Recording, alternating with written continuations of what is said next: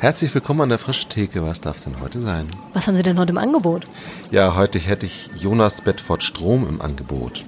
Geht um digitale Innovation, um Selbstwirksamkeit, Lernen aus dem Silicon Valley, ähm, was es heißt, Evangelist zu sein in einer vernetzten Wirklichkeit, warum Innovation Konflikte braucht, warum viele Zwerge noch keinen Riesen machen, geht um Führung, Charme, Safe Spaces, Koalitionen von Willigen und um Jesus. Spannend. Dann nehme ich doch mal so 60 Minuten. Ja, ich hätte eine Stunde fünf im Angebot. Nehme ich auch. Okay. Bitteschön. Frische Theke. Erlesen Ideen für die Kirche von morgen.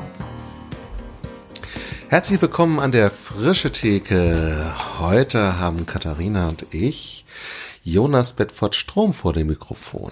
Und sind sehr dankbar, dass wir hier sein dürfen, in München beim Bayerischen Rundfunk zu Gast. Das ist für uns irgendwie auch eine Ehre. Vielen Dank dafür. Danke, dass ihr, dass ihr gekommen seid. Ähm, vielleicht schieben wir nochmal vorweg. Äh, manche sind ja schon von Anfang an irgendwie bei der Frische Theke so ein bisschen mit dabei. Wir haben ja schon mal mit dir quasi aufgenommen ähm, und müssen eigentlich deshalb doppelt Danke sagen, weil wir damals beim Evangelischen Kirchentag einen Live-Talk gemacht haben und die Aufnahme so schlecht war, dass wir sie nie senden konnten. Und von daher danke, dass du gesagt hast, du triffst dich nochmal mit uns und kommst noch mal ins Gespräch und aber die Auf Aufnahme war technisch schlecht. Das musst du schon auch dazu Ach so, Entschuldigung. ja, natürlich. Die war, das war eigentlich das Schmerzhafte, dass sie inhaltlich so super war und technisch man leider gar nichts verstanden hat. Von daher. Nee, ich, ich freue mich riesig, dass wir nochmal Gelegenheit haben zu sprechen, weil ähm, es macht mir riesig Spaß und deswegen ist es äh, äh, für mich ein Geschenk. und ich glaube, es ist auch echt ein Unterschied, ob du vor so einem Publikum und dann irgendwie den Stress und irgendwie den, die Leute und so oder ob wir ganz entspannt ja, jetzt mal ja, ähm, ins, ins Gespräch, Gespräch, kommen können, können über so verschiedene Themen, weil du hast so ein breites Spektrum, was du mitbringst hm. an Sachen, die du gemacht hast und machst. Wir haben gerade beim Kaffeetrinken schon irgendwie ganz, ganz viel über dich erfahren. Das war schon super spannend. Wir steigen vielleicht einfach mal in der Gegenwart ein. Wir sitzen beim Bayerischen Rundfunk. Du arbeitest hier. Was machst denn du beim Bayerischen Rundfunk?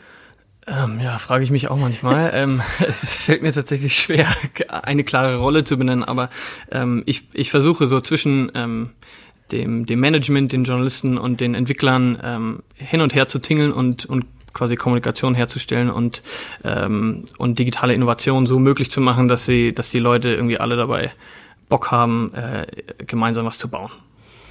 Wie bist du auf das Thema digitale Innovation, ich weiß gar nicht, sagt man, aufmerksam geworden? Warum ist das dein Thema? Wie ist das gekommen? Wie ist es gekommen? Muss ich mal ein bisschen kramen. Also, es ist so, du, du denkst drüber nach und du merkst plötzlich, ich habe gar keine Ahnung. Es, ich glaube, es gab nie so einen glasklaren äh, Punkt, wo ich gemerkt habe, oh, jetzt bin ich jetzt digitale Innovation oder irgendwas, sondern es ist irgendwie so reingewachsen einfach. Es ist Teil der, Teil der Normalität ja der Welt irgendwie, dass, dass Digitalität irgendwie eine Rolle spielt und, und wenn du halt äh, irgendwie dich interessierst für wie funktioniert Kommunikation, wie erreichst du Menschen, wie, ähm, wie funktionieren Institutionen und, und du beschäftigst dich mit Digitalisierung nicht, dann, dann bist du irgendwie einfach, äh, hast du Themaverfehlung. Und, und ja. Sorry, ich muss, wirklich lachen, weil ich irgendwie denke, oh Gott, der Laden, aus dem ich selber ein Stück weit komme und vielleicht auch meine eigene Geschichte äh, sind vielleicht genau das, was du beschreibst als hm. Themaverfehlung. Ja, ich, ich meine es natürlich jetzt nicht, ich will das nicht wenden gegen irgendjemanden, der in diesen Institutionen arbeitet, aber ich glaube, mein Interesse kam einfach an diesen Institutionen. Also ich habe irgendwie, ich fand die Kirche interessant, äh, auch kritisch interessant, weil, weil äh, wegen meiner Familiengeschichte und äh, wenn dein Vater irgendwie eine Rolle in dieser Institution spielt und da wird natürlich auch zu Hause drüber geredet und irgendwie bin ich damit aufgewachsen als Pfarrersohn und äh, das heißt, irgendwie habe ich mich dafür interessiert und gemerkt, dass, dass diese Institution natürlich irgendwie sich für Digitalität lange Zeit nicht so interessiert hat. Ja. Und, und einfach den Kontrast zwischen der eigenen Lebenswirklichkeit zu sehen und, und der Institution. Ähm, ist, glaube ich, das, was mich motiviert hat, bei diesen digitale Kirchensachen mitzuarbeiten. Ähm, und wenn du, wenn du dich irgendwie interessierst für den öffentlichen Rundfunk und irgendwie willst, dass es irgendeine Form von äh, öffentlich-rechtlich imprägnierten Journalismus in der Welt gibt, dann, äh, dann musst du dich mit Digitalität beschäftigen, mhm. weil es einfach die Welt prägt für, für alle Nutzer.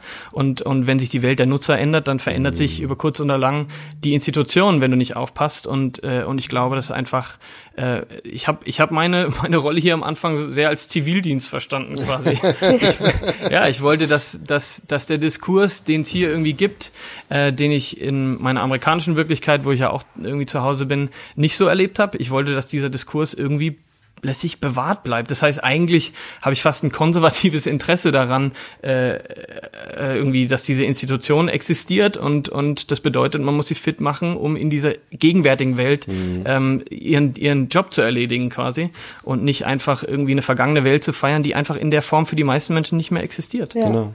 Ich habe nämlich auch gerade gedacht, als du gesagt hast, digitale Innovation, ist das überhaupt in, abgrenzbar, ist es überhaupt ein Genre? Also ist es nicht einfach Innovation? Mhm. Und da ist halt nun mal unsere aktuelle Realität ganz viel vom Digitalen mhm. geprägt, aber gerade dieses Stichwort, was du, Digitalität, was du gerade reingebracht hast, mhm. sagt ja im Prinzip, ähm, es geht nicht darum, nur das Digitale zu sehen, sondern die, das Menschsein, das Verknüpftsein mit allem. Ja. Durch, ja, durch sicherlich auch technische Sachen, aber die sind genau. eigentlich fast nur oft der Auslöser und das, das ja, die, die Basis. Ein Werkzeug. Ja, und, genau. und du kannst sie gebrauchen für die verschiedensten Sachen, für lauter Schwachsinn oder halt für gute Sachen. Und, und ich glaube, ähm, wenn man da jetzt irgendwie so rangeht, äh, Digitalität ist per se irgendwas, äh, irgendwas wertgeladenes und was weiß ich was und wir müssen uns dagegen positionieren oder irgendwas. So sehe ich es überhaupt nicht. Sie sind halt einfach wie Backsteine irgendwie Werkzeuge in der Welt und du kannst sie halt ja. benutzen oder nicht und du kannst halt damit Häuser bauen oder halt nicht. Und, und ich glaube, dass genau wie man früher halt mit Backsteinen Kirchen gebaut hat, die sichtbar waren, die das Zentrum von einem, von einem Dorf waren, ähm, so müssen wir halt jetzt quasi digitale Backsteine nutzen, um, in, um einen gebauten Ort der Gemeinschaft in der digitalen Welt äh, zu haben. Und da Digitalität ein riesiger Teil mhm. unseres Lebens ist, kann man da nicht einfach sagen, oh, äh, ist irgendwie was ganz spooky oder so, sondern es ist halt, man muss halt einfach das gescheit machen, ja. Wie würdest du Digitalität erklären? Mhm. Digitalität sage ich deswegen, weil ich nicht diesen Prozessbegriff Digitalisierung eigentlich so gerne verwende. Manchmal kommt man nicht drum rum, aber man tut immer so, als sei die Welt noch nicht digital und würde jetzt dadurch, dass man irgendwas tut, digital werden. Ähm, aber das funktioniert vielleicht in manchen Zielgruppen oder sagen wir manchen Segmenten der Bevölkerung noch, die ähm, wahrscheinlich jetzt mittlerweile 70 plus ähm, gibt es noch nicht eine komplette Abdeckung mit Smartphones zum Beispiel, aber für die meisten Menschen ist 98, 99 Prozent Smartphone-Abdeckung zum Beispiel. Ähm, und dann kann man nicht so tun, als sei das irgendwie noch was, was kommt. Ja. Das ist schon längst Realität, das ist Vergangenheit fast schon. Und, und wenn wir da immer so mit so Zukunftsspielen, Sprachspielen äh, äh, sprechen, dann, dann, dann ja, verfehlen wir halt doch wieder die Wirklichkeit, ja. Und trotzdem, was ist Digitalität? Digitalität heißt für mich, ich meine, was heißt Digitus heißt der Finger, oder? Das ist irgendwie so ein Verweisungszusammenhang. Sagt, ich, wenn ich das, ich glaube, das habe ich von Armin Nassei irgendwo in so einem Buch gefunden, wo er sagt, äh, es geht darum, dass, dass irgendwie äh, Referenzialität hergestellt wird, dass irgendwie Dinge aufeinander verweisen und das heißt, man kann es von Serverstrukturen her denken, dass irgendwie das Internet existiert und, und viele verschiedene Computer aufeinander verweisen und dadurch ein Netzwerk entsteht, wo man Inhalte platzieren kann, wo man Kommunikation herstellen kann und so weiter. Ähm, ja, wahrscheinlich ist das, das der Kernpunkt, dass es irgendwie eine, eine, eine Vernetzung gibt und dadurch Kommunikation äh, völlig demokratisiert ist. In dem Sinn, jeder, der einen Computerzugang hat, äh, kann an diesem Netzwerk partizipieren. Das war halt früher doch ein bisschen anders. Da gab es eine ganze Menge gesellschaftlicher Filter, wer darf wo mitmachen. Und äh, das hat sich halt einfach verändert, weswegen die hierarchischen Institutionen ähm, aus der alten Welt jetzt Schwierigkeiten haben, mit dieser, mit dieser neuen Welt umzugehen, weil halt irgendwie einfach jeder was sagen kann und nicht mehr, nicht mehr vorher definiert wird, wer jetzt mitmachen darf und wer nicht. Mhm. Ich finde das sehr spannend, von da zu kommen, weil ich glaube, dass wenn man sonst über Digitalität oder Digitalisierung redet, Leute irgendwie vor allem eben an diese Bausteine denken und zu so sagen, okay, das heißt, wir haben jetzt auch noch eine Webseite mhm. oder wir müssen jetzt gucken, ja. dass wir irgendwie das Handy benutzen oder irgendwie sowas. Und als Surolf sagt es gerade, digitale Innovation wieder, oder nicht widerspricht sich das, aber sind das nicht eigentlich Dinge, die man getrennt voneinander betrachten müsste und die jetzt sich einfach aufeinander bezogen abspielen, weil wir eben digital unterwegs sind? Vielleicht müsste man von der Kirche ja als Digital Immigrant reden. Also mhm. es gab die Kirche, bevor bevor es Digitalität in dem Sinne gab. ja. Und das, was du am Anfang beschriebst von so, hä, ich weiß gar nicht, wo mein Anfang mit Digitalität ist, weil ich so groß geworden bin, mhm. ist ja im Grunde genommen was, was man nur sagen kann, wenn man Digital Native ist. Mhm. Es gibt Generationen, die können sehr klar vielleicht noch sagen, es gab eine Welt, die hat anders funktioniert und ich erinnere mich daran. Ich selber erinnere mich an diese Welt eigentlich nicht. Mhm. Zumindest nicht aktiv. Ja, ja, ich, ich glaube, ich, glaub, ich verstehe, ähm, was du meinst. Und würde da auch mitgehen. Ähm, ich glaube, es gibt aber noch so zwei, drei andere Perspektiven auf diese Wörter Immigrant und Native und so. Ja. Ähm, ähm, äh, weil ich äh, zum Beispiel kein Nativism haben will, quasi. Ja. Oder so, dass jetzt irgendwie die, die Jungen alle sagen, ach, die dummen, depperten Alten und so. Mhm. Ähm, darum geht's mir überhaupt nicht, sondern mir geht's eher drum, äh, Menschen dafür zu interessieren, erstens zu überlegen, was steckt hinter diesen Sachen, aber zweitens auch, wenn ich mal verstanden habe, wie dieses Ding funktioniert, was kann ich damit machen? Ähm, und ich glaube, das kannst du in jeder Altersstufe, in jeder Lebensphase. Ich meine, meine Großeltern in den USA, wir kommunizieren über Threema, die sind über 80 und es ist völlig selbstverständlich, dass wir so kommunizieren, weil wir halt keinen anderen wirklichen sinnvollen Weg haben. Mhm. Wenn wir uns jetzt Briefe schreiben, dann, dann kriegst du halt alle acht Wochen mal eine Antwort. Ja. Und, und ich glaube, dass es eher darum geht, bin ich motiviert, in diese Kommunikationszusammenhänge zu gehen oder nicht.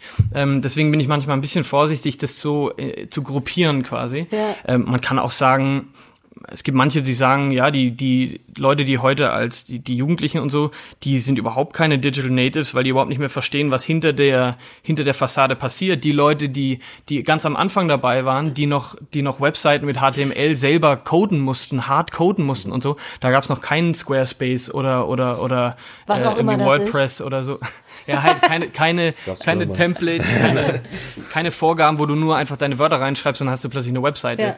Ähm, ja. Und ich glaube, dass, dass man da dass es da eine Generation gab, die viel, äh, es gibt diesen Diskurs über Digital Literacy, quasi äh, alphabetisiert zu sein, digital und zu wissen, wovon man spricht es kann, man könnte sagen, diese Generation ist viel mehr native als alle Jugendlichen, die jetzt gerade ja. mit quasi Digitalität als Ware schon aufwachen äh, und, und irgendwie das nutzen können, ohne je verstanden zu haben, was dahinter passiert. Ja.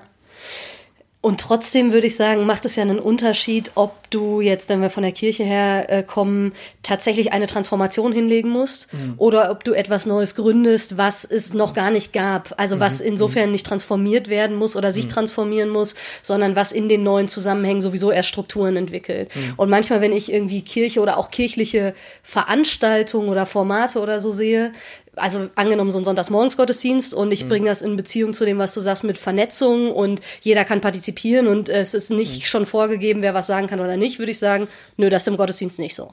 Da ist irgendwie sehr eindeutig, es gibt ein mhm. bis, mhm. ja, je nachdem, an was für einem Gottesdienst ich teilnehme, ein bis fünf Leute, die da mhm. irgendwie überhaupt zu Wort kommen mhm. und die anderen sitzen erstmal schon durch die Struktur in Reihen, konsumieren und können sich nicht so einfach beteiligen. Ähm, und das heißt jetzt für mich nicht, dass es dieses Format per se nicht mehr geben darf, aber es kommt schon aus einer Zeit, wo das irgendwie normal war und auch logisch und sinnvoll war. Und die Frage ist ja, wie kriegen wir jetzt irgendwie so ein am Ende vielleicht doch auch einen Prozess gestaltet, hin in die Wirklichkeit, die schon längst Realität ist für die Menschen. Mhm. Ich, ich glaube, eins, ähm, eins vielleicht vorweg noch zu dem, zu dem Native-Begriff.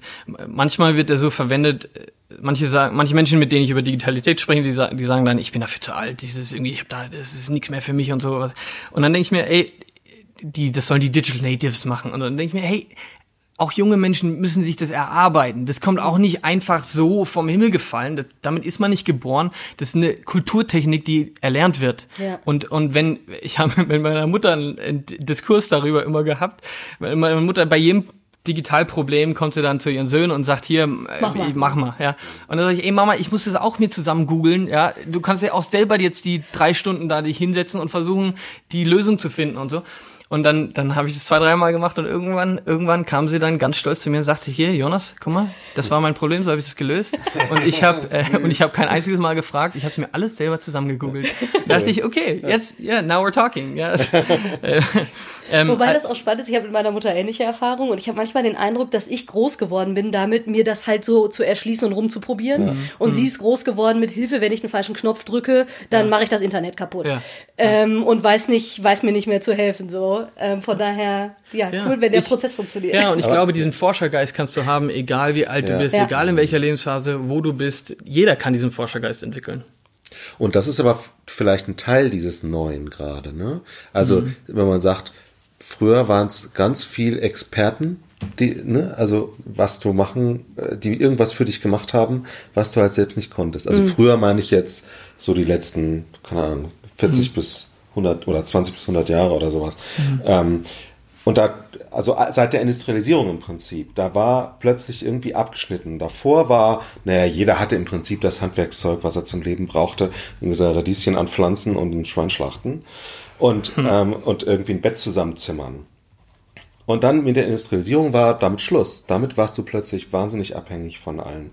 Und jetzt gibt's viel mehr die Möglichkeit, sich das auch wieder zu erarbeiten. Mhm. Außer natürlich in so einem hochspezialisierten Bereich. Mhm. Also natürlich würde ich mir jetzt nicht zutrauen, mir zusammen zu googeln, wie ich einen Mikrochip zusammenbastel oder sowas. Aber im Prinzip ist ja, das aber so? selbst, selbst das, selbst das, äh, mit Raspberry Pi gibt's so einfache ja? Kits, wo du, ja, du kannst als, als auch Mensch jetzt nicht mit einem IQ von 150 kannst du an diesen Sachen rumspielen. Und ich glaube, das, das ist vielleicht nicht so sehr, eine, ist auch eine kulturelle Sache, eine deutsche kulturelle Sache, dass man, dass man nicht einfach so, sagen wir mal, hier, ich probiere, ich bastel mal ein bisschen, ich mache mal einen Prototypen, dann verbessere ich das und so weiter, sondern dass man eher so herkommt von, bin ich qualifiziert zu dem Thema überhaupt was zu sagen? Habe ich die Urkunde dafür? Habe ich das Zertifikat? Darf das ich überhaupt Qualitätssiegel, ja, das Deutsche. Ja. Wer hat mir den Stempel gegeben? Ja, ja, ja hast du einen Stempel oder hast du keinen Stempel? Das, ja. ist, ja. und das ist schon sehr in der deutschen Kultur irgendwie ein bisschen äh, tief drin und ich glaube, das macht es auch schwierig, weil ähm, weil letztlich letztlich bei was bei Computern so so so so so spannend ist, ist, dass du ziemlich schnell Selbstwirksamkeit erleben kannst.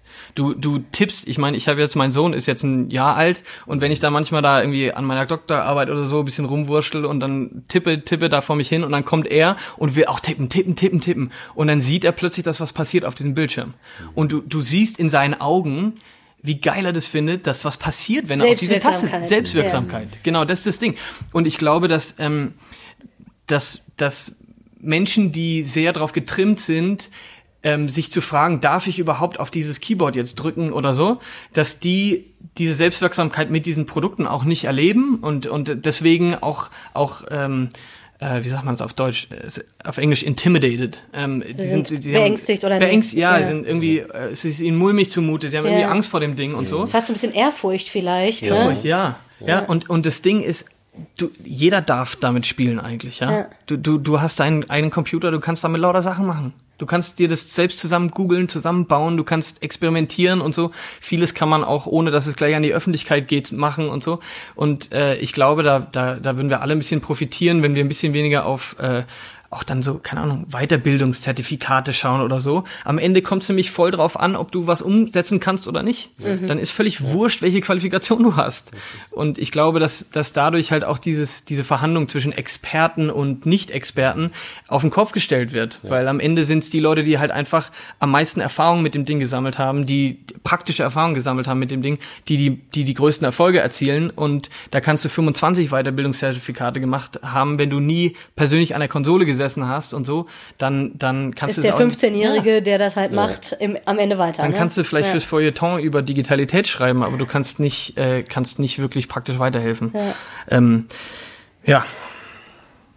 Und Kinder haben, glaube ich, so den, ähm, also die haben die Scheu nicht und machen mhm. einfach. Mhm. Ne? Das ist das sozusagen, was sie, was wir vielleicht dann schnell so als Digital Native darauf projizieren, ne? mhm. ne? weil die halt einfach machen und mhm. dann aber die Erfahrung damit machen. Mhm. Und ältere Leute haben eben diesen Mut nicht, das einfach mal auszuprobieren mhm. und dann sagen wir, naja, du, du musst das dir mühsam erlernen, aber die Kinder müssen sich das auch, so wie du sagst, auch mühsam erlernen, nur haben sie den Mut, es einfach auch zu machen und zu probieren. Ja, ich, ich will nicht zu episch werden, aber ich glaube, da ist schon eine, äh, eine Generation, also wenn wir sind wirklich nur drei, vier Generationen äh, aus der Nazi-Zeit weg. Hm. Und wenn man sich mal die Kult oder auch aus, in der DDR, aus der mhm. SED-Diktatur, wenn du dir mal diese Welten anschaust, ja. und ich habe es jetzt natürlich in Büchern, Filmen und was weiß ich was studiert quasi, ähm, aber wenn du diese Welten erlebst, ähm, es gibt so eine richtig geile VR,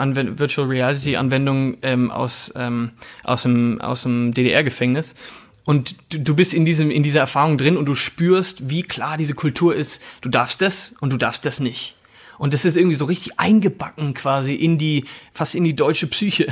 Und ist halt in den USA schon ein bisschen anders. Da ist halt quasi, ja, probier doch mal aus und dann sag mal Bescheid, was du gelernt hast und so. Das ist irgendwie, das ist kein Wunder, dass im Silicon Valley eine andere Kultur mhm. herrscht als, als hier, weil wir aus einer völlig anderen, äh, aus einer völlig anderen ähm, ja, kulturellen Prägungen, historischen Prägungen, auch emotionalen und psychologischen Prägungen kommen, äh, dass es halt für uns irgendwie doch sehr, sehr harte Arbeit ist, dieses Mindset, wie man so schön sagt, irgendwie aus dem Silicon Valley äh, so ein, da ein bisschen von zu lernen. Ich will es ja gar nicht zu äh, irgendwie über überhypen, aber aber man kann schon ein paar Sachen lernen und wenn man sich die Hintergründe anschaut, dann versteht man auch, warum es im Silicon Valley äh, so geklappt hat ähm, in diese Richtung und und warum es hier vielleicht ein bisschen schwieriger noch ist.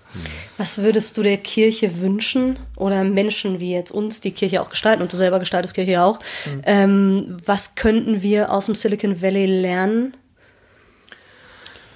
Was könnte man aus dem Silicon Valley lernen? Vor allem, vor allem so, dass es nicht nur so dieser Kopf äh, irgendwie nicht hm. nur im Kopf bleibt, sondern auch tatsächlich irgendwie in Kultur übergeht. Hm. Das sind ja oft viel basalere Sachen. Also ich glaube ehrlich gesagt, dass, dass viele der Dinge, die im Silicon Valley in, in quasi Produktentwicklungssprache und so weiter gegossen sind, eigentlich auch in in der christlichen Sprache, die wir kennen, schon, schon drin sind quasi. Und dass man eigentlich nur so ein bisschen selber nochmal entdecken muss, was eigentlich äh, die Idee von der Institution ist, die man da eigentlich gebaut hat. Was war der Gründungsimpuls dafür? War irgendwie, es war irgendwas mit Menschen zum Beispiel. So, ja. Dass man sich irgendwie, dass man irgendwas für Menschen macht oder mit Menschen macht. Und wenn du halt dann so jemand wie Jeff Bezos hast, der sagt, äh, äh, kümmere dich nicht um deine Konkurrenz, sondern kümmere dich nur um deinen Kunden, Customer Obsession, ähm, dann denke ich mir, okay, ja, das ist halt radikal interessiert an den Menschen, die mit ihm in Beziehung treten, mit seinem Unternehmen, mit seinem Projekt und so weiter.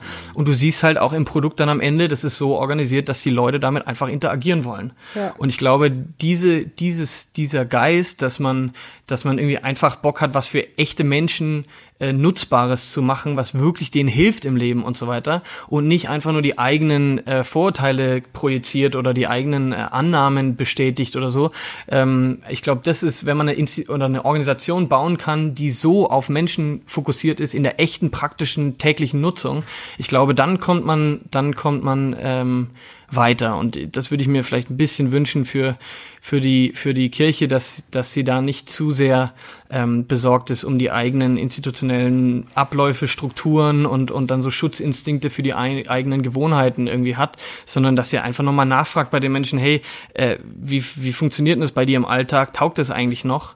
Irgendwie zum Beispiel, wenn man keine Ahnung, Kirchenvorstandswahlen ist ein Beispiel von mir, wo ich habe mal versucht, irgendwie in der Kirche mich dann zu engagieren, als ich da in Heidelberg war. Und dann ist halt, normalerweise muss man da irgendwie ein paar Jahre dabei sein, damit man überhaupt da irgendwie auf die Idee kommt, mal zu kandidieren für irgendwas und so. Und dann habe ich gedacht, okay, jetzt willst du jetzt mal irgendwie hier lokal irgendwas mitmachen und so. Und dann, dann kandidierst du jetzt. Und dann habe ich da, da musst du aber halt dann kandidierst du, dann bin ich gewählt worden, dann ist erstmal ein halbes Jahr, bis du quasi dann in, in wirklich in Amt und Würden bist und dann bist du da und gehst zu den Sitzungen und dann, dann merkst du nach einem halben Jahr, oh scheiße, ich ziehe jetzt um. Und dann äh, bist du aber halt noch gewählt und dann habe ich eine Zeit lang bin ich halt aus München nach Heidelberg gependelt, um in den Kirchenvorstandssitzungen zu sitzen, weil du halt, weil die Formate darauf angelegt sind, dass man äh, eigentlich letztlich für immer in der gleichen Gemeinschaft verwurzelt ist, in der man geboren ist und sein ganzes Leben dort verbringt und dass deswegen auch so lange planbare Zyklen sind und so. Das funktioniert halt in dem Moment, wo du studieren gehst in einer anderen ja. Stadt, funktioniert es halt nicht mehr und es gibt keine Anknüpfungspunkte mehr. Es gibt zum Beispiel nicht mal einen ordentlichen E-Mail-Verteiler, wo alle E-Mail-Adressen drin sind, dass man irgendwie Kontakt weiterhalten kann zur Institution, selbst wenn man an einem anderen Ort ist. Und trotzdem haben die irgendwie alle Daten, also es geht ja überhaupt nicht um Daten, ja. weil die haben ja alle, alle zum Teil noch sensibleren Steuerdaten oder, oder irgendwie ähm, äh, physische Adressdaten und so haben die alle. Das heißt, äh, Datenschutz kann kein Argument sein. Ähm, aber irgendwie ist es einfach nicht in, der, in den Abläufen integriert, dass man halt irgendwie eine Kommunikationsform wählt, die nicht von dem physischen Briefkastenort abhängig ist, sondern die halt einen überall erreicht, egal wo man gerade ist. Das erinnert mich total an das, was du mir gestern erzählt hast. Ähm, sie ist nämlich Parteimitglied geworden. Aha. Erzähl mal. Wollte ich das hier im Podcast Wir sagen nicht, welche Partei. ja, Doch. Ja, ja. Ah, nee, das, das ist immer auch, auch kein Problem. Nee, es hat mich wirklich bewegt. Ich bin äh, also äh, jetzt heute, äh, vor drei Tagen äh, Mitglied geworden bei den Grünen. Mhm. Ähm, über einen Online-Antrag, das ging ratzfatz äh, und genau, war auch alles, fand ich, relativ schlüssig und selbsterklärend. Und am nächsten Tag bekam ich eine E-Mail. Mhm. Äh, liebe Katharina, ähm, ich bin XY und Sprecherin der Ortsgruppe von den Grünen mhm. und äh, herzlich willkommen und danke, dass du Mitglied geworden bist. Wir treffen uns dann und dann. Unsere Fraktionssitzungen sind öffentlich. Mhm. Dann ist unser Repair-Café. Dann haben wir diese und jene Veranstaltung. Wir würden uns total freuen, äh, dich mal kennenzulernen. PS, du musst mir dringend mehr über FreshX erzählen. Ja. So, das heißt, ich, vielleicht hört sie das ja, äh, also auch nochmal von dieser Stelle. Äh, vielen Chapeau. Dank. Chapeau. Du hast mich auf jeden Fall gegoogelt. Ja. Ähm, und das war ja. jetzt nicht besonders schwer, Ja. ähm, das irgendwie zu machen. Und es hat mich sofort motiviert, nochmal zu gucken in meinen Kalender, wann kann ich mal vorbeigehen. So, jetzt hatte ich natürlich auch Sofort Bindung erzeugt. Genau, ein ja. intrinsisches Ja. Interesse daran, irgendwie, sonst wäre ich ja gar nicht erst Mitglied geworden. Aber das, also ich bin als nächstes erstmal zu einer Freundin gegangen, die mit mir im Kirchenvorstand dabei äh, bei mir ist Mhm. und habe gesagt, sag mal, was machen wir eigentlich, wenn sich jemand umgemeinden lässt, eintritt, äh, jemanden tauft? Mhm. Funktioniert das? Also und auch in der Schnelligkeit, da waren keine 24 Stunden zwischen. Ich weiß gar nicht, ob unsere Meldesysteme so schnell funktionieren. Und du könntest sofort heute anfangen, wirklich dich da zu engagieren. Und es kostet vor allen Dingen nichts. Ja. Also das ist, ich meine, ähm, wenn ich mir, ich habe, wir sind auch neulich umgezogen und wir haben dann einen sehr schönen Brief bekommen. Ähm, irgendwann, ich glaube, es war auch so ein Willkommensbrief oder so und du, du siehst, da hat jemand wirklich viel Zeit investiert. Und ich kann mich aber ehrlich gesagt auch an die Inhalte nicht mehr erinnern. Das war halt irgendein bunter, wahrscheinlich irgendein bunter Willkommensbrief oder irgendwas. Ja. Aber Briefe kommen irgendwie nicht mehr so richtig bei mir an im Kopf quasi, wenn sie es irgendwie so als Behörden ist, also ich bin en- entweder erstmal gestresst, weil ich denke, jetzt muss ich was mit der Steuer machen oder irgendwas, oder Oder ein oder es ist Knöllchen. Werbung, ja, oder genau, oder es ist irgendwie so, so, irgendwie so ein Anzeigenblatt oder so. Und, und ähm, das heißt einfach, da gibt's Potenzial, einfach zu sagen, ganz schnell einfach eine kurze E-Mail oder so. Da gibt's Wege, das zu organisieren, dass das auch für Ehrenamtliche äh, keine Arbeit, also wenig Arbeit Ja. ist. Oder, oder für ähm, die Pfarrer können das ja, die Pfarrerinnen und Pfarrer können das nicht alles nebenher irgendwie auch noch machen. Äh, darum geht's auch gar nicht, sondern es geht darum, dass man irgendwie halt ein äh, Team zusammenstellt mit Ehrenamtlichen oder mit Leuten, die halt sagen, hey, klar, wenn jemand Neues in die Gemeinde zieht, ähm, ich hätte Bock, den mal eine E-Mail zu schreiben und so. Das ist nicht so ein krasses Hexenwerk eigentlich. Also, Und an der Stelle merkt man ja auch, wie, wenn man das jetzt nochmal trennen wollte, die, äh, Digitales und Analoges so Hand in Hand geht. Also Ja. hier ist schnell die E-Mail, komm doch mal vorbei, wir sind da und da zu finden, lass uns mal treffen. Ja, aus den ganzen ähm, Studien zu, wie, wie Kampagnen effektiv funktionieren und so weiter, äh, immer lese ich, dass, dass die, je schneller man die Leute in physische Begegnung bekommt, desto stärker wird die Bindung und desto schneller kommt die Bindung. Und ich glaube, deswegen ist, ist irgendwie so die Idee von einem Pri Primat der Begegnung oder irgendwas ähm, sinnvoll und dass schon in einer gewissen Art und Weise die Bindungskraft in der physischen Begegnung stärker ist. Äh, das heißt aber nicht, dass man es gegeneinander ausspielt, sondern das eine muss mit dem anderen so zusammenwirken, dass ein Schuh draus wird. Und deswegen ist, ich sage zum Beispiel immer, Google Maps ist so wichtig, dass halt einfach die Daten ordentlich gepflegt sind. Dass man da, wenn ich in der Stadt gehe und Kirche eingebe, dann muss halt da irgendwie eine Kirche auftauchen. Und, und ich mache das immer, wenn ich in einer neuen Stadt bin, gebe ich mal Kirche ein und dann sind da zum Teil halt Kirchen, die es gar nicht mehr gibt und so drauf und lauter Leichen und du findest nicht, welche ist jetzt überhaupt noch aktiv und dann gehst du da auf die Seite und dann sind da nicht die, die findest du die, die Gottesdienstzeiten nicht und so weiter. Und dann denkst du dir, es kommt, Leute, es ist doch nicht so schwer. es Eigentlich ist doch nicht. nicht so schwer und es geht wirklich darum, dass ich physisch anwesend werden will, aber ich, ich komme da nicht hin und dann muss ich quasi erstmal die ganze Umgebung erkunden, bis ich zu dem Schaufenster komme. Da, da packt es ja auch rein. Also irgendjemand macht ja auch diese Arbeit, diesen Schaukasten zu bestücken. Ähm, das heißt, ich glaube, es geht wirklich darum, einfach die äh, nochmal von den Menschen her, von der Lebenswirklichkeit der Menschen her zu überlegen, wo kommen Kommunikationskontakte zustande? Und äh, das, das machen halt im Moment Werber zum Beispiel effektiver als äh, die, die kirchlichen Missionare quasi. Irgendwie ist es manchmal merkwürdig, dass, dass die Werbeindustrie quasi alle Methoden äh, der, der Missionare übernommen hat und die Kirche hat irgendwie aufgehört, äh, diese Methoden anzuwenden. Also ähm, Und da ist, sagen wir mal, Potenzial. Entschuldigung.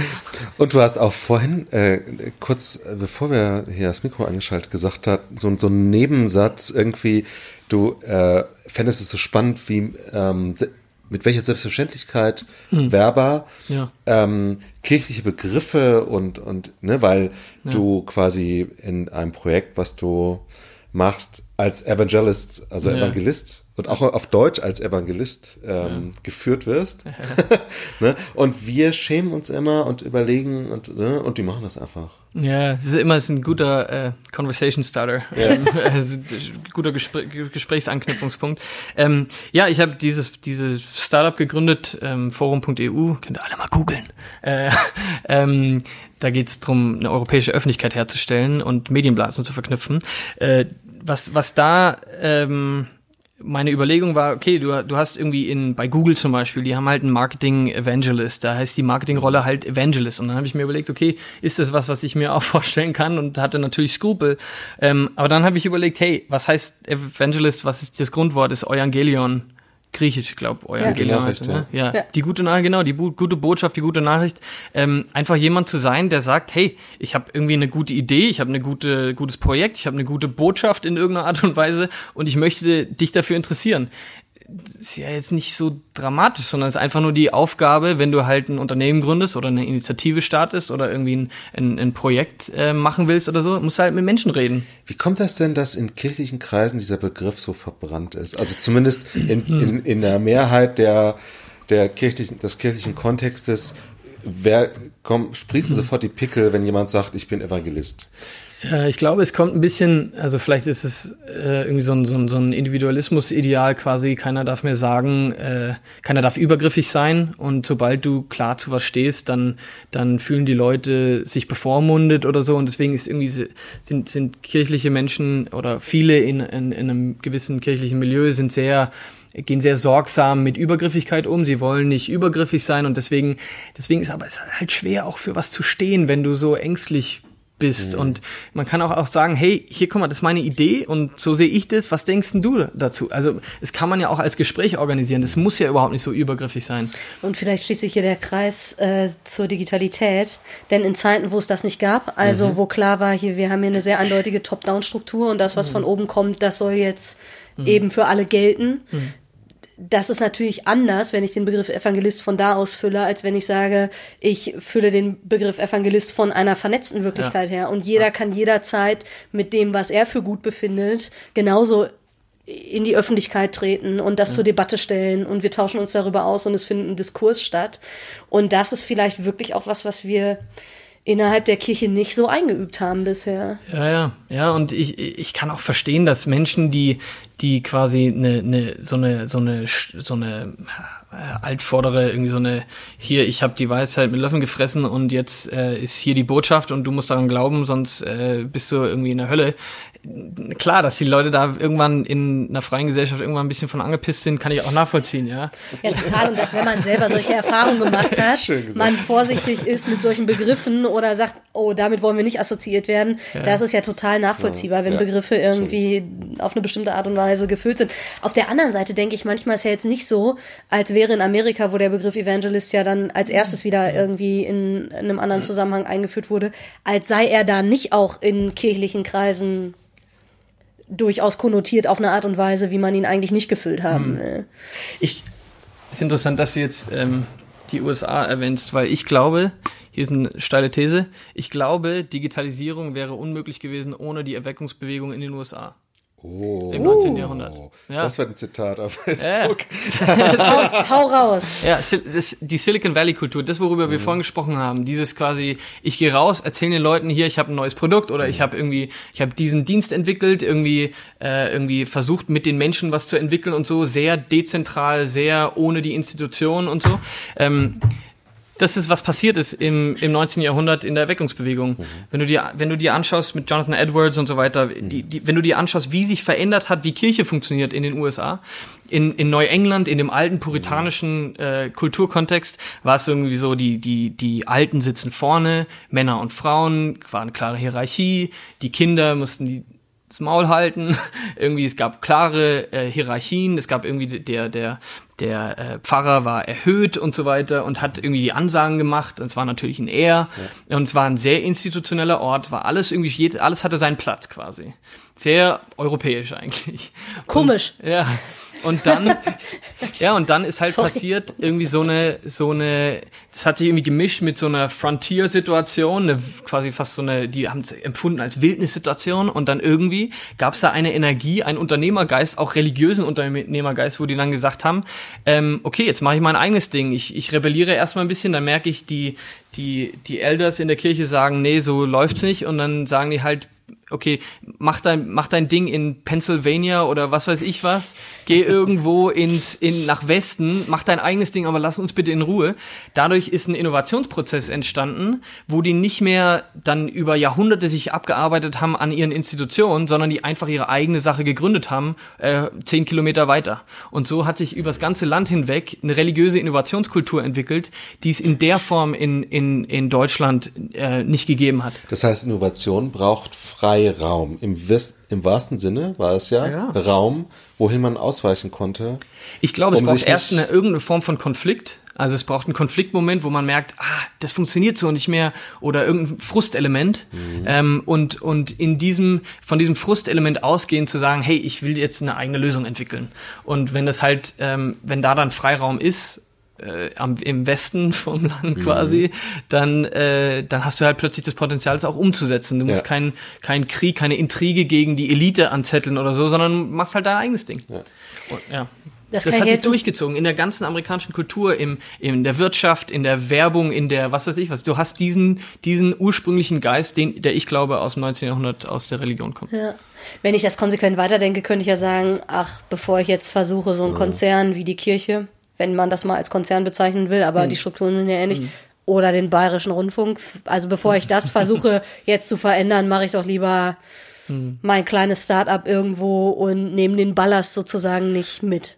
Ja, also es gibt viele, die so denken und ähm, und ich ich verstehe es auch. Ich habe ja selber auch gegründet und und und ticke persönlich selber von meiner Psychologie her genau so. Ähm, aber gleichzeitig gibt's halt irgendwie, es gibt äh, so einen Spruch, eine Kollegin hier äh, sagt immer, ähm, viele kleine Zwerge machen noch keinen Riesen.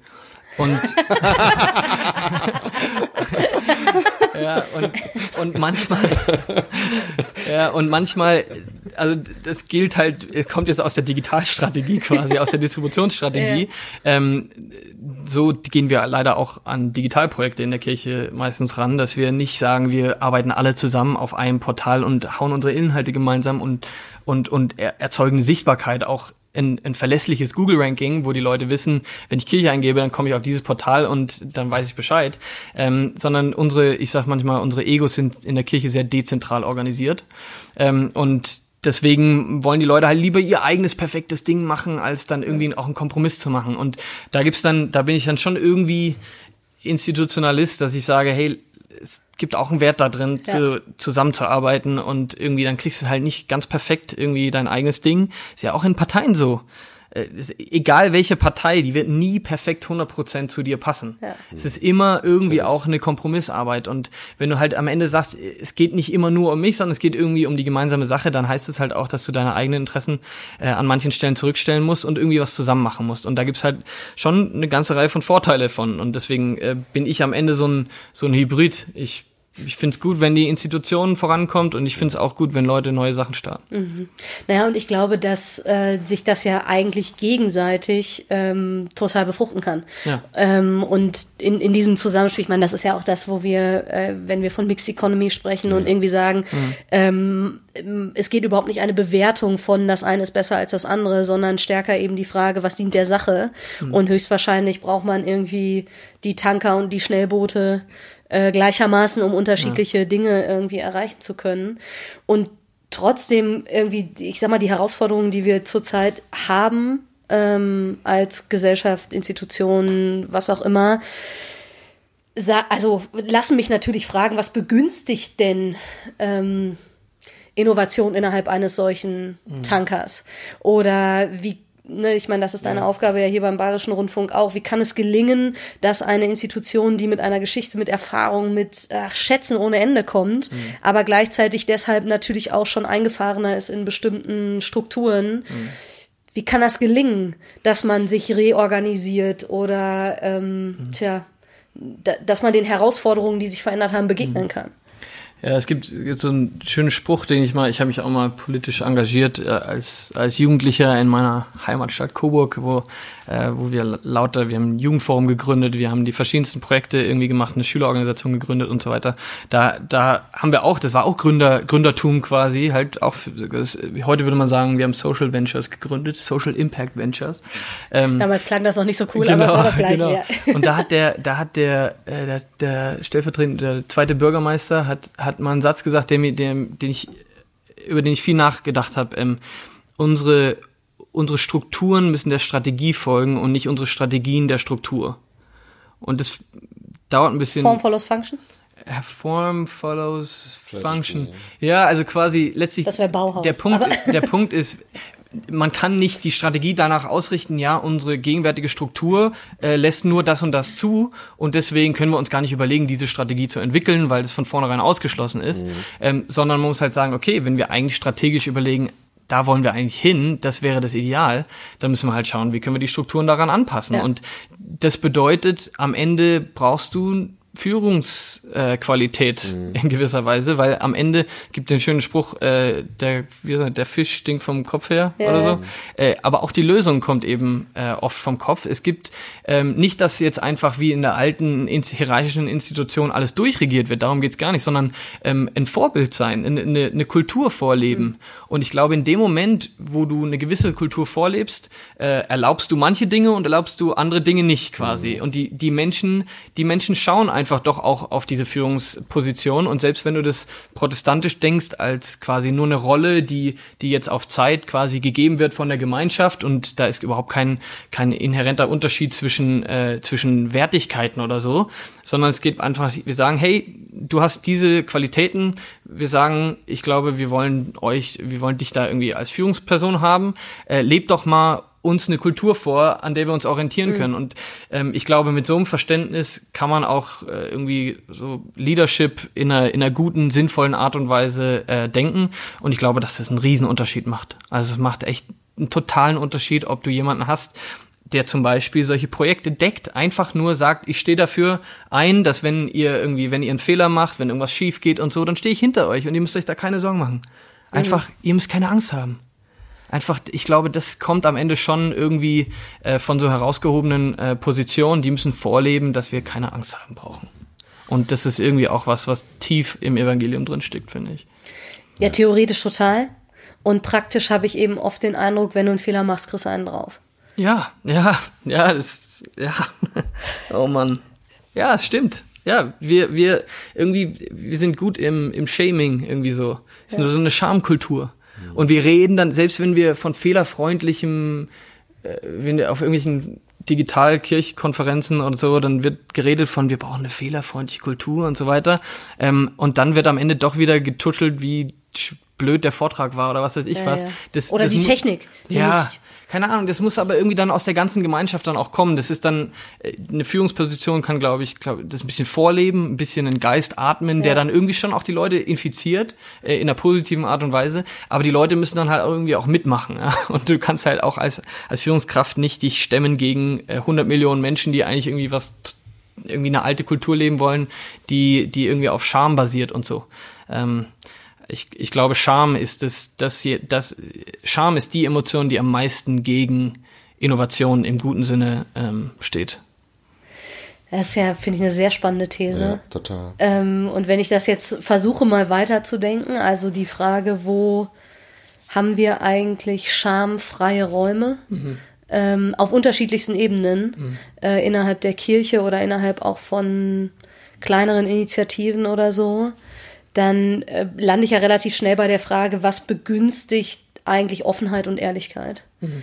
Mhm. Ähm, also wie kreieren wir Safe Spaces, in denen vielleicht laut und unfertig gedacht werden kann, mhm. in denen wir vielleicht auch wieder neu, also vielleicht müssen wir auch neu wieder über Räume von Beichte oder also jetzt, ach, das, wenn ich das Wort schon sage, dann ploppen so Bilder auf, wo ich denke, nee, das will ich ja nicht, sondern nee, die.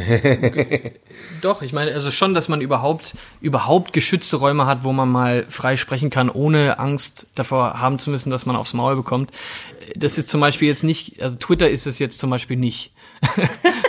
Danke, dass wir das schon mal geklärt haben in diesem Talk. Also so sehr ich quasi Twitter äh, mag, aber aber da ist ähm, auch bei den digitalen Kirche-Diskursen, da oh. sagst du ein, ein falsches Wort oder du du irgendwie äh, du drückst es irgendwie nicht ganz perfekt aus oder irgendjemand kriegst den falschen Hals und dann kriegst du halt einfach nur aufs Maul. Und das ist halt definitiv keine Kreativkultur. Ähm, und da müssen wir, glaube ich, manchmal auch einfach im Alltag ein bisschen hinschauen, ob wir wirklich das umsetzen, wovon wir immer sprechen. Ja. Für, für mich ähm, oder mich stellt die, mir stellt sich die Frage, du hast gesagt, es ist richtig wichtig, das als Führungsperson irgendwie durch, also vorzuleben, mhm. aber die Realität von vielen von uns und von ganz vielen Leuten auch, die irgendwie versuchen, in der Gemeinde oder in der Kirche innovativ zu sein, ist ja, sie sind nicht an dieser Stelle. Mhm. Wie kann ich das trotzdem oder wie können wir das trotzdem leben, mhm. obwohl oben jemand, ich sage jetzt bewusst oben, ja, ja. jemand sitzt, der, äh, der das nicht so lebt und der da auch kein Verständnis für hat und der vielleicht anfängt. Wobei das ja spannend ist, weil wir eigentlich in der, also je nach kirchlicher Tradition gibt es ja gar kein klassisches oben. Das hängt jetzt natürlich sehr ja, über der an der Praxis Konfession. Ja, dann doch immer. also in der Theorie, wie du gerade schon gesagt hast, ja, aber in der Praxis ja, aber doch. was offenbart das auch? Sorry. Ja, ja es offenbart ganz ja. viel Schlimmes. Gerade, gerade. ja, ist doch wahr. Gerade, gerade Protestanten äh, offenbaren manchmal ihre Obrigkeitsfokussierung dadurch, dass sie immer auf die Obrigkeit draufhauen. Ähm, also wenn du mal, ich will jetzt nicht wieder nicht zu küchenpsychologisch werden, aber ich glaube, wenn du mal ein bisschen äh, anschaust, wie viel die Leute immer auf die, auf irgendwelche Imperfektionen in der Führungskultur äh, mhm. schauen mhm. und so, äh, dann habe ich auch das Gefühl, ihr seid einen Ticken zu fokussiert drauf. Ich glaube, es gibt eine, wie ich ja gesagt habe, eine Rolle für, für Führungskultur. Das macht irgendwie doch ein Unterschied und äh, idealerweise sucht man sich halt immer die Orte, wo, wo Führungsleute sind, die, die dafür, die das decken, die dafür Freiraum geben ja. und so weiter. Ähm, aber, aber ich würde jetzt auch nicht, ich glaube, man darf sich einfach nicht zu leicht den Schneid abkaufen lassen irgendwie. Mhm. Also und das kommt halt erst, es gibt, neulich habe ich wieder so einen Satz, äh, hat mir jemand einen Satz gesagt, ähm, die Leute überschätzen, was sie in einem Jahr machen können und sie unterschätzen, was sie in zehn Jahren machen können. Und ich, ich glaube, da ist was dran, dass wir, dass wir manchmal so auf Sicht fahren, dass wir so gestresst sind davon, dass gerade was nicht klappt, dass wir vergessen, uns vorzubereiten für den Moment, wo es klappt. Mhm. Ähm, und ja, es ist spannend, ja. weil ich auf der anderen Seite jetzt gerade protestantischerseits mit dieser Freiburger Studie mhm. manchmal den Eindruck habe, 2060 schwebt seitdem das Ding öffentlich ist, wie so ein äh, also Kirchenmitgliedsstudie äh, und äh, alles ganz schlimm, weil 2060 können wir nichts mehr finanzieren und so. Und dann wird in manchen Strukturen ja jetzt auf was reagiert, was dann der Fall sein soll, aber auf eine Art und Weise, die nicht die Struktur hinterfragt, sondern die im Grunde genommen vielleicht Symptome kuriert, die jetzt noch gar nicht da sind. Ja, in gewisser Weise schon. Also ich erlebe beides. Das, was du ja. sagst, würde ich voll unterstützen und gleichzeitig, indem du sagst, dachte ich, ja, Moment mal, aber mir begegnen schon auch viele Szenarien, die irgendwie fast so dystopische Zukunftsszenarien irgendwie mhm. sind mhm. und auf die man sich versucht vorzubereiten, ohne aber die nächsten 40 Jahre zu erleben. Mhm. Ja. Bitte löse es. Äh, was soll man dazu sagen? Naja, also. Ja, vielleicht sind es auch zwei getrennte also, Sachen voneinander, nee, also aber ich, es Ich muss ehrlich sagen, bei mir, ich, ich bin nur gekitzelt davon. Also sag halt, hey, geil endlich, endlich mal eine endlich Herausforderung. Endlich, kommt endlich, der Konflikt. Ja, nee, endlich kannst du einen Unterschied machen. Also ja. halt irgendwie so, ich denke mir so, Leute, jetzt, jetzt freut euch doch einfach, dass ihr einen Unterschied machen könnt. Dann erlebt ihr diese Selbstwirksamkeit, die mein Sohn am Keyboard erlebt, ja. wenn ich da rumtippe. Einfach zu sagen, hey, wenn, wenn wir so weitermachen, sind wir in 20, 2060 im Arsch. Äh, also lass halt das irgendwie anders machen und schauen, ob es funktioniert. Und da ist doch, das ist doch ein Riesenpotenzial. Jetzt haben wir doch nichts mehr zu verlieren. Ist doch super. Also, ja, Challenge accepted irgendwie, und jetzt, jetzt können halt alle, die diesen Podcast hören, können jetzt rausgehen und irgendwelche geilen Sachen machen. Es ist wirklich so einfach. Am Ende ist es gar nicht so kompliziert. Also wir, wir tun manchmal so, als bräuchte man jetzt irgendwie 35 Kommissionen, um rauszufinden, was der Heilige Gral ist. Nee, geh halt einfach raus und mach was Cooles, red mit Leuten und dann wird's geil. Am Ende hängt's immer daran, dass wir darauf schielen. Ne? Mhm. Und, und klar, also natürlich auch das Geld oft, ne, weil ich bin in irgendwie, habe meinen Dienstauftrag vielleicht als Pfarrer oder habe, äh, was weiß ich, bin in irgendwelchen anderen Zusammenhängen und äh, weiß, wenn ich jetzt irgendwas anders mache als meine, Entschuldigung, aber meine Obrigkeit, mhm. das irgendwie von mir verlangt oder meinen Vertrag, dann kriege ich aufs Maul. Aber ähm, es einfach zu machen und zu sagen, pff, wenn, wenn ihr damit nicht einverstanden seid, dann Vielleicht ist ein das Problem, ist, dass den dieses. Staat hat halt nicht, also wie, Ja. Vielleicht ist ein Problem, dass dieses S nicht so klar ist. Also S einfach machen. Ja, was denn? Und da, ne, wenn wir da anknüpfen an dem, was du gesagt hast, überleg doch nochmal, was war der Gründungsimpuls für diese Organisation? Worum geht's eigentlich? Ich frage mich manchmal, ob das wirklich so klar noch ist. Ich glaube nicht, dass das das Problem ist, das S. Es gibt so viele geile Ideen von Leuten. Ich treff, wir beide treffen glaub, noch sie sind aber ständig so ungleich viele. verteilt. Ich glaube, Ja, genau. Ne, ich, ich glaube nicht, dass prinzipiell niemand weiß, worum es geht. Das ist nicht das, was ich sagen will.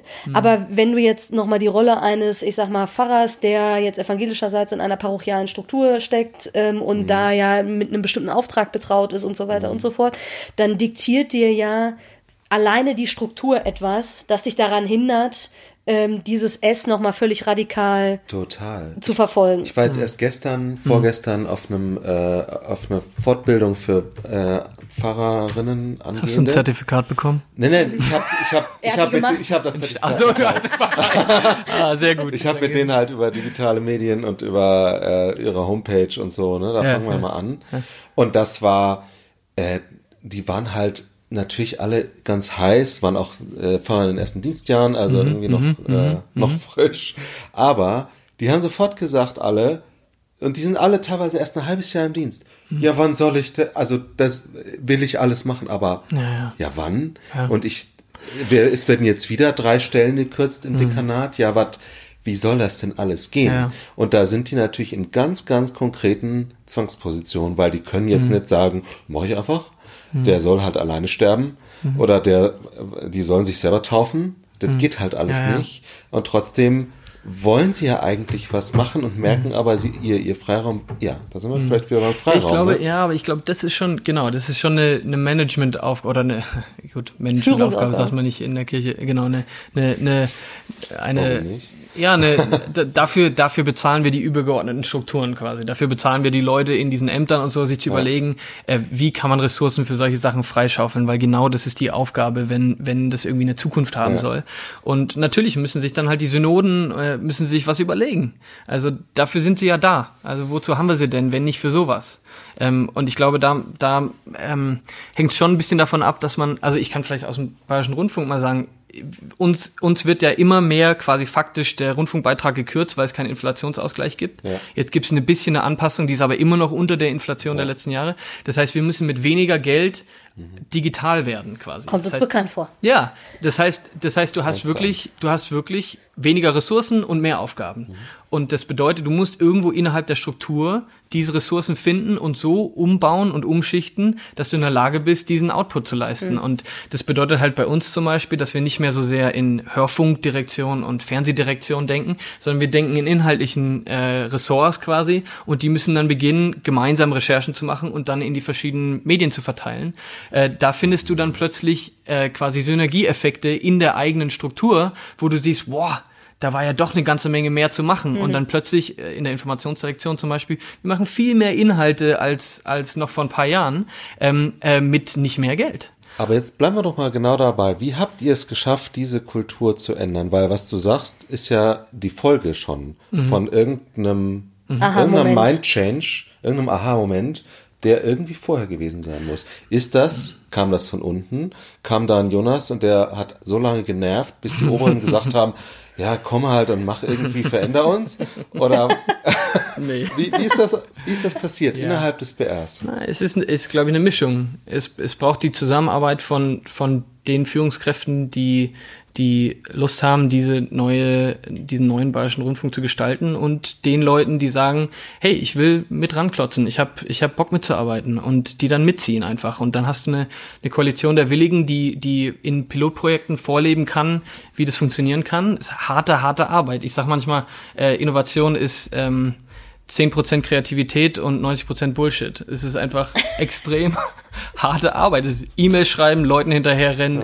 Das ist wirklich, das ist Drecksarbeit. Es ist, und, und da muss man halt sagen, okay, ich, ich will nicht nur die feingeistige Kreativarbeit äh, Arbeit machen, sondern ich mache jetzt auch Rennen hin und her zwischen den Leuten, versuche zu vermitteln, versuche alles mit zu organisieren, versuche ein Konzept zu schreiben, dann versuche ich es zu verbessern, dann verkaufe ich es jemanden, die Person findet es nicht so gut, dann muss man es nochmal neu überlegen. Es ist einfach permanente, dauerhafte, harte Arbeit. Und ich glaube, nobody said it was easy. Ähm, und das, das, genau, da muss man einfach irgendwie so die Mischung aus Top-Down und Bottom-Up. Genau, wenn die Sachen zusammenkommen, dann funktioniert's. Mhm. Es braucht beides, weil du kannst die beste Führungskraft haben, wenn die Leute nicht mitziehen, dann funktioniert nichts. Und du kannst äh, die äh, kreativsten Leute in der Arbeitsstruktur haben, wenn die nicht eine Deckung von von der Führung bekommen, dann dann kann es auch nicht klappen. Also mhm. ähm, da braucht es irgendwie so eine so eine Koalition der Willigen. Und ich glaube, das ist auch ähm, was vielleicht bei den jüngeren Pfarrern, die da jetzt Lust haben, irgendwie das neu zu gestalten und so weiter, dass die sich dann auch zusammenschließen. Und ähm, früher haben wir Gewerkschaften gegründet oder was weiß ich was. Die müssen dann halt irgendwie eine Art Verband oder keine Ahnung was gründen, wo die dann gemeinsam sehen, hey, wir sind gar nicht so alleine, wie wir uns immer im Alltag fühlen. Ich glaube, das ist wichtig, dass die, die ganzen guten Leute, die in so einer großen, äh, weit verästelten Institution sind, dass die alle sagen, äh, ich fühle mich wie so ein einsamer Rufer in der Wüste, ich weiß gar nicht, was ich machen soll und immer demotivierter werden. Wenn die voneinander wüssten, und das ist auch eine Führungsaufgabe, die zu vernetzen. Mhm. Wenn die voneinander wüssten, dann hätten die einen Coping-Mechanism, die hätten eine, eine, eine, eine Art und Weise, eine Verarbeitungsstrategie quasi, wie sie mit dem, den Herausforderungen im Alltag umgehen. Und dann, dann wirst du immer selbstbewusster und, und kannst die Erfahrungen teilen und plötzlich baut man auf das Wissen von den anderen auf und nach und nach entsteht eine Positivspirale. Mhm. Ähm, also da ist eine, eine Menge Potenzial, aber es, es braucht irgendwie, es braucht beides, oben und unten wenn man mal in den alten Begriffen spricht. Ja. Vielen Dank, würde ich sagen. Das war ein ja. super Schlusswort. Wir sind auch äh, einer Stunde. Und glaub, könnten natürlich wieder. Vielleicht können wir noch einen kurzen Moment über die, die Sache sprechen, mit dem, du hast über den Gründungsimpuls gesprochen und so. Ja, super, ähm, wir sind jetzt, wir sind jetzt ein bisschen sehr, glaube ich, in den Strategien, Strukturen mhm. äh, und so weiter gewesen.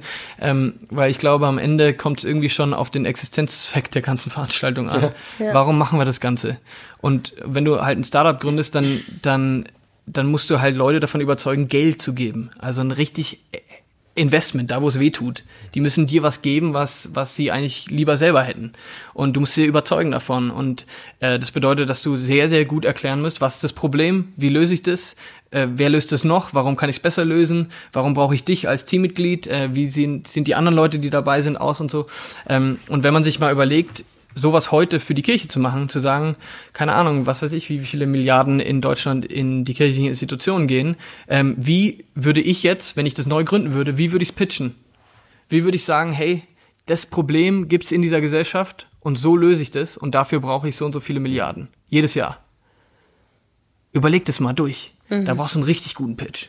Und ich glaube, der richtig gute Pitch, den kannst du dir bei Jesus abschauen um mal so zu, ja. ja. Und, und, wenn du dir anschaust, der hat auch was krasses gestartet, gegründet, ist ein Gründer und er hat halt irgendwie dann im Laufe der Zeit Leute inspiriert, die dann daraus ein richtig großes äh, Ding gebaut haben. Mhm. Und ich, ich glaube, diese, ähm, es gibt da unterschiedliche Typen, die es braucht. Es braucht so Gründertypen quasi, die Sachen anzetteln, die Leute anfixen und dann brauchst du Manager, die in der Lage sind, das so zu strukturieren, dass viele Menschen partizipieren können, dass es verlässlich wird und so weiter. Und dann braucht es irgendwann wieder Leute, die in der Lage sind, das mit einem neuen Geist zu versehen, Innovationen äh, zu betreiben und zu schauen, hey, vielleicht sollte man das ein bisschen verändern hier und da und, und da und in der Lage ist auch mit den Menschen so zu kommunizieren, dass sie das auch hören können und sagen, ja, stimmt, wenn du es so sagst, dann verstehe ich, das müssen wir irgendwie vielleicht doch ein bisschen anders machen und so.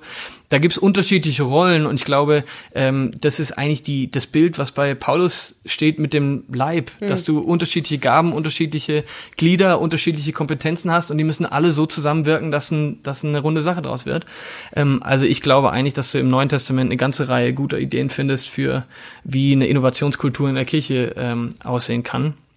Und äh, manchmal ist unser Erlösungsbedürfnis ein bisschen fehlgeleitet und wir wollen, wir haben über Obrigkeit gesprochen, wir ja. wollen, dass die, dass, irgendwer soll es ja, lösen. Ja, irgendwie irgendein Bischof soll mich ja. erlösen oder irgendein Pfarrer soll mich erlösen oder eine Pfarrerin oder nee, die sind nicht zu deiner Erlösung da, die kommunizieren mit dir, um dich auf die richtige Erlösung hinzuweisen und die ist außerhalb aller unserer selbst. Mhm. Und ich glaube, da fällt einem auch ein bisschen dann als Führungskraft ein bisschen Last von den Schultern, wenn man weiß, mhm. ich bin nicht für die Erlösung zuständig, dafür ist Jesus zuständig, äh, aber ich, ähm, aber ich arbeite irgendwie mit, dass mehr Menschen davon hören, dass, dass, äh, dass da was Spannendes zu holen gibt. Ja. Das war ein gutes Schlusswort. Also auch hier hätte ich Lust, noch mal einzusteigen, ja, aber ähm, irgendwo müssen wir mal ein Komma machen. Ein Komma und dann, und dann denken wir weiter und dann entwickelt genau. es sich. Ja. Genau, ich mache nur noch Kommas, ich mache keine Punkte mehr. Ja, ist auch gut so. Ja, Semikolon, Doppelpunkte. Wir haben so viele schöne Satzzeichen äh, in der deutschen Grammatik. Ja. Ja. Ausrufezeichen, Fragezeichen. Ähm, vielen Dank. Vielen, vielen Dank für Danke die auch. Impulse, ähm, die Spaß mit gemacht. Sicherheit weiterwirken, genau. Und äh, genau. Äh, Europ, nee, wie heißt das Forum? Forum.eu. Forum.eu. Forum.eu, ne? genau. Das wär jeder, vielleicht- jeder googeln, draufgehen. Kannst du da, kann man da jetzt schon was machen? Man kann sich für den Newsletter Mhm. eintragen und dann, wenn wir launchen, dann, äh, dann kann sich jeder in, du in eine- Aktion an. Wann, wann wird das Realität? Weißt du das schon? Ähm, schauen wir mal. Schauen wir mal. Schauen wir mal, dann sind Schauen wir wir schon wieder bei. Ja, ja. es, bleibt, es bleibt spannend. Vielen, vielen Dank. Ja, Dankeschön. Und alles Gute für deine Arbeit hier. Danke. Und wir hören uns in 14 Tagen wieder. Bis dahin. Tschüss. Tschüss. Tschüss.